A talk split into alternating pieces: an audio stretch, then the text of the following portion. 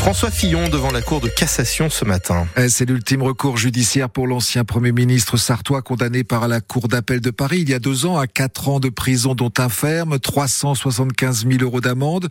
On parle bien sûr de l'affaire des emplois fictifs de sa femme Pénélope, l'affaire Pénélope, Pénélope Gate. François Fillon nie toujours les faits et conteste l'impartialité de la procédure dans cette affaire, Léa Dubost. Selon maître François-Henri Briard, avocat de François Fillon, son client dénonce depuis le début une procédure non impartiale et trop rapide. Monsieur Fillon et les deux autres prévenus n'ont pas bénéficié d'une procédure impartiale, puisque vous le savez, Madame Houlette, qui dirigeait le parquet national financier à l'époque, révèle donc qu'elle a à l'époque fait l'objet de pressions très lourdes de la part euh, du parquet général. C'est cela que nous voulons faire sanctionner. À ce sujet, le Conseil constitutionnel a récemment donné raison à François Fillon. Il peut donc désormais évoquer la nullité de la procédure conduite à son encontre. Si la Cour de cassation suit les arguments de Maître Briard, il y aura alors un troisième procès. Si la Cour de cassation prononce une cassation totale, comme nous lui demandons, alors effectivement, ensuite, euh, tout pourra être à nouveau discuté devant une Cour d'appel qui sera autrement composé, donc avec des magistrats différents, et ce sera en effet euh, un troisième euh, procès Fillon. En revanche, si la Cour de cassation confirme les infractions et les peines prononcées par la Cour d'appel de Paris, les condamnations de François Fillon, de sa femme Pénélope et de l'ancien maire de Sablé, Marc Joulot, deviendront définitives. Et l'audience débute à 10h. Les précisions sont à lire sur francebleu.fr et sur votre appli ici au centre hospitalier du Mans. Le personnel des urgences sera en grève demain. Ils veulent alerter sur la prise en charge des patients atteints de troubles psychiatriques, conséquence directe du manque de place et du manque de psychiatres à l'EPSM d'Alonne et qui seraient ces patients qui se retrouvent donc aux urgences, situation intenable, inhumaine pour les équipes médicales qui évoquent des malades attachés à leur lit pendant des jours.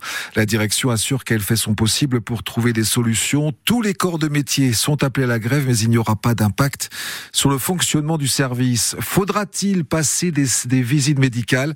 Tous les 15 ans pour conserver son permis de conduire. Le projet de loi est soumis au vote du Parlement européen ce mercredi, ce qui signifierait la fin du permis à vie. Un vote historique attend aujourd'hui les sénateurs. Oui, ils doivent se positionner sur l'IVG, son inscription ou non dans la Constitution. L'issue du vote est incertaine. Le président du Sénat, Gérard Larcher, par exemple, y est personnellement opposé. Il estime que ce droit n'est pas attaqué aujourd'hui en France. Pour mettre tout le monde d'accord, le gouvernement joue en ce moment les équilibristes entre l'Assemblée nationale et le Sénat, car tout est une question de sémantique, Cyril Ardo. Dans la version des députés adoptée fin 2022, il était question de droit à l'IVG. Le Sénat avait lui adopté dans la foulée une version modifiée, les sénateurs préférant parler plutôt de liberté de la femme de mettre fin à sa grossesse. Problème, dans le cas d'une révision constitutionnelle, les deux chambres doivent adopter le même texte à la virgule près.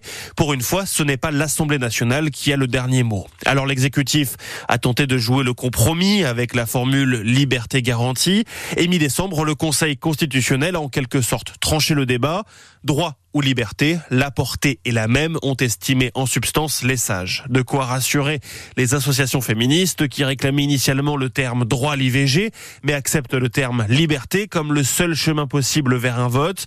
L'ajout du mot garantie, évitant selon elles tout retour en arrière à l'avenir. Les débats donc qui se vont se dérouler aujourd'hui au Sénat.